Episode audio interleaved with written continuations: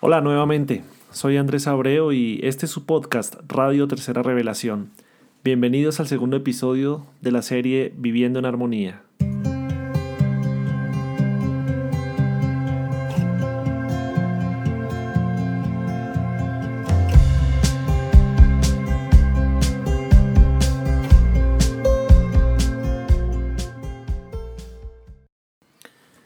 Esta serie de episodios tiene como propósito reflexionar acerca de la importancia de vivir en armonía, de comprender cuáles son las herramientas con las cuales disponemos para que esto pueda ser una realidad. La perspectiva espírita que nosotros tenemos nos abre un panorama muy amplio en relación a esas opciones, a esas herramientas, pero sobre todo es de comprender por qué debemos vivir en armonía. Nosotros los seres humanos nos movemos mucho justamente a través de la motivación. Nos movilizamos y somos capaces de conquistar grandes hazañas cuando hay una motivación muy fuerte detrás de eso. Y conquistar la armonía, la felicidad, debe tener una motivación también, porque de lo contrario nos quedaríamos simplemente pensando en la felicidad futura como una utopía o como algo que algún día llegará, pero no hacemos tal vez el esfuerzo necesario para que ella llegue. Y en mi opinión, la principal motivación que deberíamos tener para empezar a construir ese camino que se convierta en algo permanente y no solo en algo momentáneo es precisamente las ganas, la necesidad de vivir una vida plena, una vida lo más equilibrada posible en medio de estas situaciones tan complejas que estamos viviendo en este mundo, sobre todo en esta época de transición planetaria. La principal motivación debería ser esa, justamente el querer estar bien, el querer vivir eh, pues no, no aislado de la realidad, porque eso sería también contrario a las leyes naturales, pero sí en armonía con nuestro entorno y con nosotros mismos.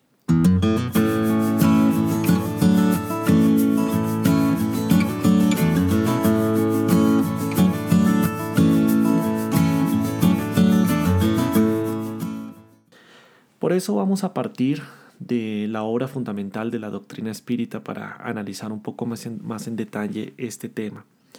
Y es justamente el libro de los espíritus el que nos abre la puerta a través de la revelación que hicieron los espíritus para, para nosotros, a través de Kardec.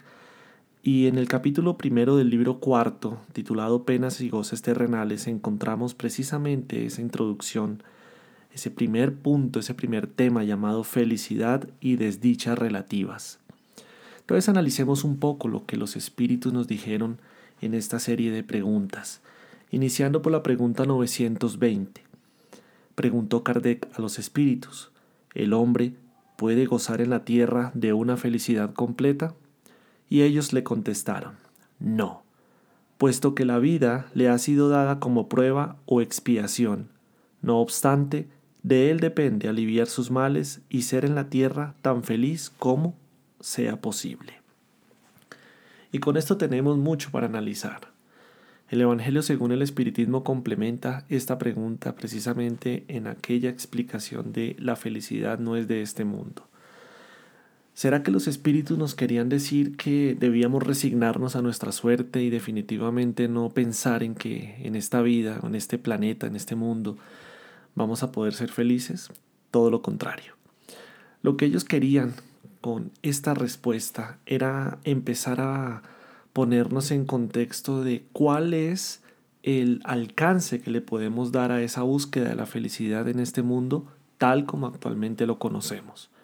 Porque la Tierra está evolucionando y la Tierra va a ser un mundo mejor como efectivamente está sucediendo. Mientras tanto, hay unas limitaciones, propias de la naturaleza humana, propias del ambiente en el que nos encontramos. Entonces, los espíritus inician esta respuesta con un no rotundo, pero lo complementan y lo explican, diciendo, puesto que la vida le ha sido dada como prueba o expiación. En capítulos atrás del libro Los Espíritus nos han explicado ampliamente qué es esto de la prueba o la expiación. Pero podemos resumir diciendo que nosotros estamos en la tierra con, una, con un objetivo fundamental. Todos tenemos un objetivo fundamental en la Tierra y es el aprendizaje. El aprendizaje para ser mejores. Es como el colegio o la universidad, la escuela, en donde nosotros ingresamos para educarnos, para aprender. Normalmente en la academia lo que aprendemos es un arte, una técnica. Eh, estamos en, una, en un contexto académico pero al final nos hace mejores, nos enriquece en términos académicos, en términos de conocimiento. La vida es eso, la vida es esa escuela en donde nosotros nos sumergimos voluntariamente a través de la reencarnación para aprender, para educarnos. Luego, cada uno ya tiene un propósito personal o fundamental, un objetivo en cada una de sus existencias, dependiendo de lo que cada uno requiere. Sin embargo, Unido a esto debemos considerar precisamente lo que dice acá la ley de causa y efecto, una de las leyes naturales de la vida, creadas por Dios.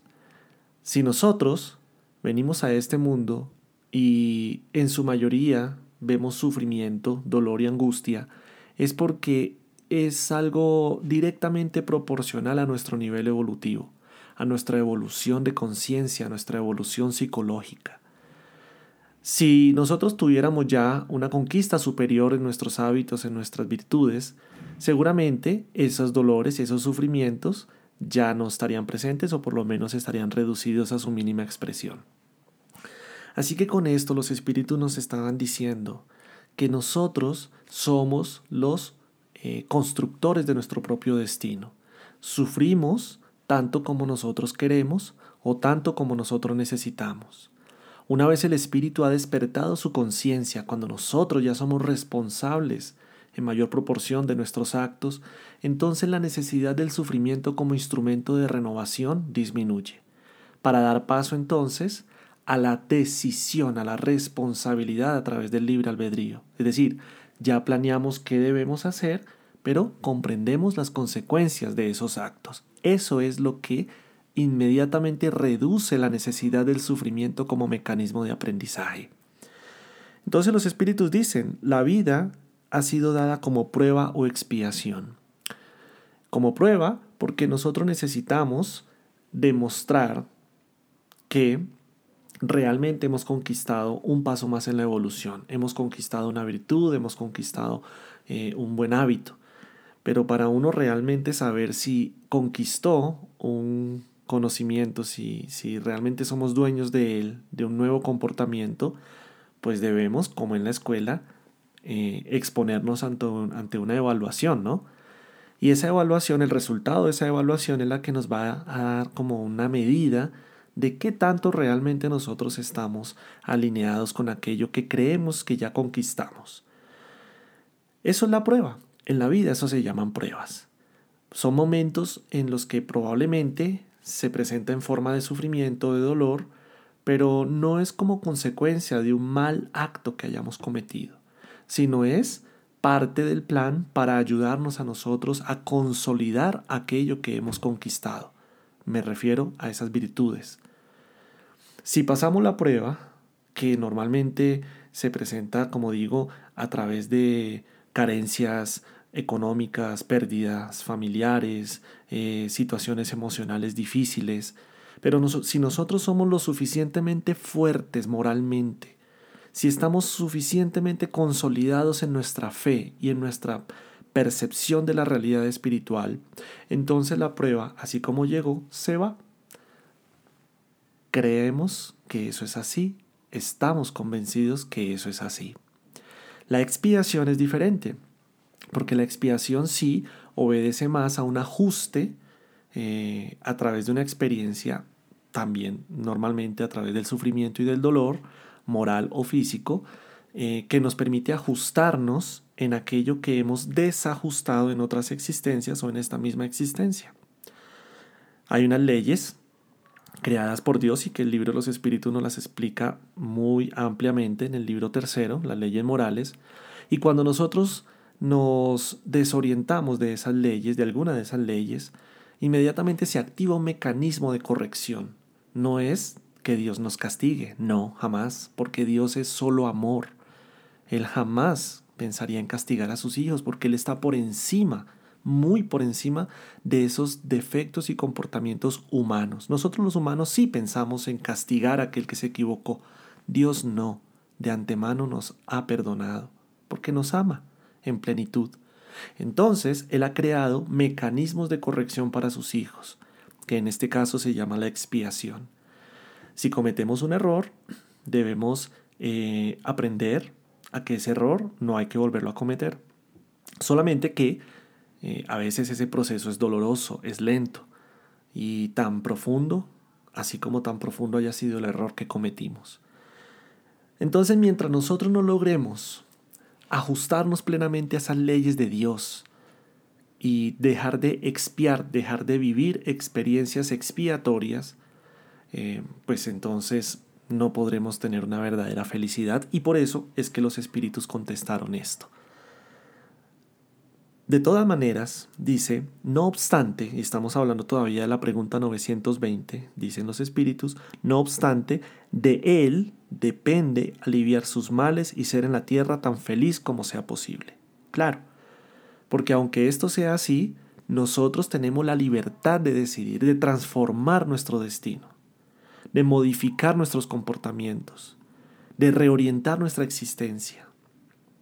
Cada día es como si fuera un nuevo amanecer, cada día es como si fuera una nueva reencarnación dentro de la reencarnación. Cada día, cada momento que abrimos los ojos de nuevo, es una nueva oportunidad que nos da la bendición de la vida para reajustarnos, para empezar de nuevo. Como decía aquella frase que eh, Chico Javier retransmitió, pero pues no era originalmente de Chico, aunque nadie puede volver atrás para hacer un nuevo comienzo, cualquiera puede empezar ahora y hacer un nuevo fin. Y es justamente eso, nosotros cada día, de hecho cada minuto, cada momento, tenemos la oportunidad de volver a empezar.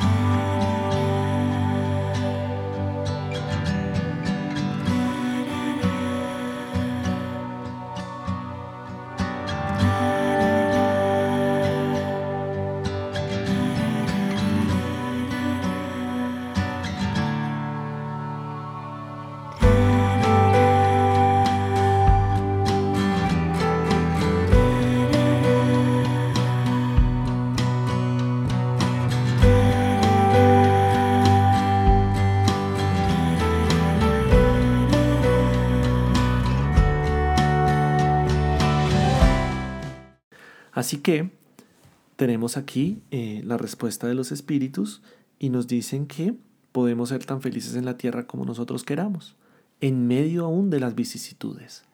Yo sé que hay personas que pueden estar escuchando este episodio y están viviendo momentos dolorosos, momentos difíciles, momentos de aquellos que uno dice, ¿cómo voy a salir de esto? No, no creo que pueda. Es muy fácil decirlo allá detrás de ese micrófono porque no lo está viviendo, no está sintiendo mi dolor. Eso es, eso es verdad. Hemos tenido muchos casos en los cuales personas se han acercado a nosotros en nuestra institución espírita para decirnos necesito el consuelo, necesito una explicación de todo esto que me está pasando. Y la doctrina espírita es lo suficientemente rica en conocimientos para darnos ese consuelo.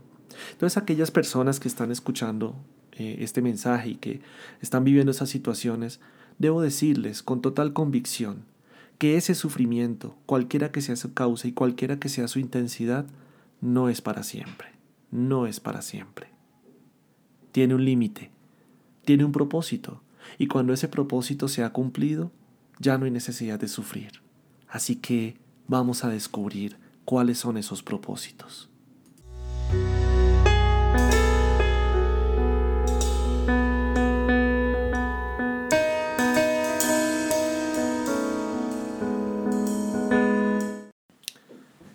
En la pregunta 922, Kardec indagó a los espíritus. La felicidad terrenal es relativa a la situación de cada uno. Lo que es suficiente para la felicidad de uno, para otro constituye una desgracia. No obstante, ¿existe una medida de felicidad que sea común a todos los hombres? Esta pregunta es muy importante en el sentido que Kardec lo que quería era que los espíritus explicaran ¿Dónde radicaba la diferencia en esa felicidad, en el concepto de felicidad? porque debemos empezar a ponernos de acuerdo en eso, ¿no? ¿Qué es felicidad? Para poder decir que vivimos realmente en armonía, pues difícilmente podemos decir que el uno y el otro viven en la misma armonía, porque es un concepto de todas formas subjetivo en cierta medida.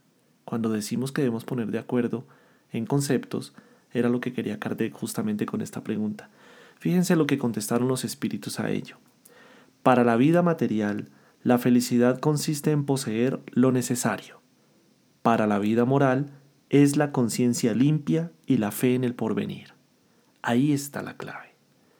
Decíamos antes del intermedio que era necesario descubrir cuál era el propósito. ¿sí? Teniendo claro el propósito, pues ya sabemos hacia dónde debemos dirigir nuestros esfuerzos. Porque no podemos vivir la vida llegando o queriendo llegar a un lugar cuando ni siquiera sabemos cuál es ese lugar o dónde queda ese lugar. Necesitamos conocer, comprender el propósito. Por eso el espiritismo es tan eh, importante en nuestras vidas en el sentido que nos da esa perspectiva. Fíjense lo que dicen acá los espíritus. Para la vida material, la felicidad consiste en poseer lo necesario. Muchas personas viven la vida únicamente en función de los placeres momentáneos, de la búsqueda del placer a través del hedonismo o del poseer. Y cuando se posee hay una felicidad momentánea, es como un pico que luego desciende y se permanece en un valle. Entonces vemos muchas criaturas en la tierra que tratando de evadir esos momentos, esos episodios de tristeza, de desarmonía, de angustia, de depresión, se sumergen en el materialismo puro. En, en algunos casos, en otros, en otras actividades todavía mucho más complejas en términos de consecuencias. Vemos a muchos que tratan de desahogarse, por ejemplo, yendo de compras, llegando al centro comercial y desocupando la tarjeta de crédito, porque es la manera en que distraen su mente de esa realidad pesada que están viviendo. Y ese es un momento para ellos de felicidad, y es válido. ¿Por qué? Porque es su momento psicológico. Ahí está la clave. Dependiendo de en qué momento psicológico cada uno de nosotros nos encontramos, mismo vamos a tener un concepto diferente y más profundo de felicidad. Algún ser espiritualizado, cuando se le propone, por ejemplo, vamos al centro comercial a comprar y así ser felices, va a decir, no, para mí eso no es felicidad, para mí eso es una distracción o cualquier otra cosa. Por eso, en esta misma pregunta 922 del libro los espíritus, los espíritus complementaban la respuesta diciendo, para la vida moral, la felicidad es la conciencia limpia y la fe en el porvenir. Perspectiva, ese es el tema. ¿Cuál es nuestro objetivo? ¿Una felicidad pasajera, momentánea, terrenal, efímera? De la cual simplemente nos alimentamos a través de la adquisición de bienes materiales o de la distracción a través de los placeres y de los vicios que obnubilan muchas veces nuestros sentidos y adormecen nuestra conciencia, o aquellas actividades y aquellos, aquellas siembras que se van a representar después como frutos en el porvenir, frutos de verdadera felicidad.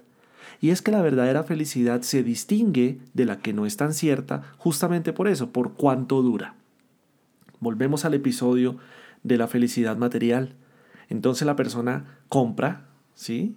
Eh, posee, que es realmente lo que está llenando ese momento, pero luego simplemente hasta olvida qué fue lo que compró, ya no le presta la misma importancia que en el momento en que lo compró, porque fue un estímulo emocional, un momento, que luego simplemente se relajó para volver a la persona a su situación permanente, esa situación de la cual quería huir. Pero cuando esa felicidad no es solamente de un momento, sino es, digamos, estable, y no quiero decir que sea plana, porque habrá momentos en donde se aumente, otros momentos donde disminuya, pero que se mantiene en una estabilidad y ya no depende solamente de la vivencia material Ahí es donde tenemos una felicidad perenne, una felicidad que no se va a agotar fácilmente y que no depende de esos esfuerzos increíbles que hay que hacer a veces en términos económicos, financieros.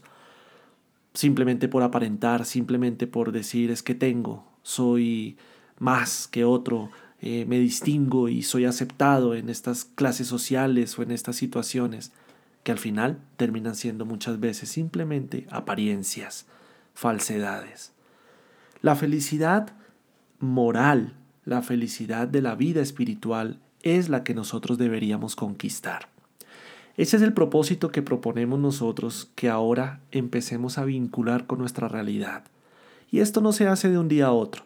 Hay que tener perseverancia, hay que tener disciplina, porque la disciplina va a ser la herramienta más poderosa para poder luego encontrarnos en un estado superior de conciencia, es decir, en un momento en donde digamos, ya me siento diferente, ya siento que soy más feliz, ya siento que no me deprimo fácilmente, que no me, que no me derrumbo ante una dificultad, sino que siento que tengo la fuerza moral, la fuerza espiritual, el conocimiento y la autonomía para salir a flote de esos episodios difíciles y mantenerme estable.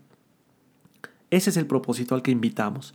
Teniendo en mente ese propósito, entonces ahora viene el cómo, ¿no es así? El cómo lo vamos nosotros a hacer. Y para eso también la doctrina espírita nos aporta interesantes planteamientos. Para cerrar este punto, vamos entonces a acudir a la pregunta 926 del libro los espíritus. Y dice, preguntó Kardec, la civilización, al crear nuevas necesidades, ¿no se convierte en una fuente de nuevas aflicciones? ¿Nuevas necesidades, nuevas aflicciones? Responden los espíritus. Los males de este mundo guardan relación con las necesidades ficticias que os habéis creado. El que sabe poner límite a sus deseos y observa sin envidia lo que está por encima de su posición, se evita muchos desengaños en esta vida el más rico es el que tiene menos necesidades. Ahí está. Ahí está justamente lo que los espíritus se están esforzando en darnos a entender. En que nosotros comprendamos que la felicidad no es de este mundo sencillamente porque la felicidad no es algo que se compra, no es algo que se acumula, no es algo que se posee, es algo que se conquista, es algo que se que simplemente se va construyendo en nosotros mismos. Por eso, decía el Maestro Jesús, mi reino no es de este mundo. Porque esa felicidad, esa armonía plena, es la que nosotros conquistamos en el, en el reino del espíritu y no en el reino de la materia, eh, o del materialismo, digámoslo así. Complementando esta respuesta, los espíritus dijeron, Vosotros envidiáis los goces de aquellos que os parecen los afortunados del mundo. No obstante, ¿Sabéis lo que les está reservado? Si guardan goces para sí, son egoístas.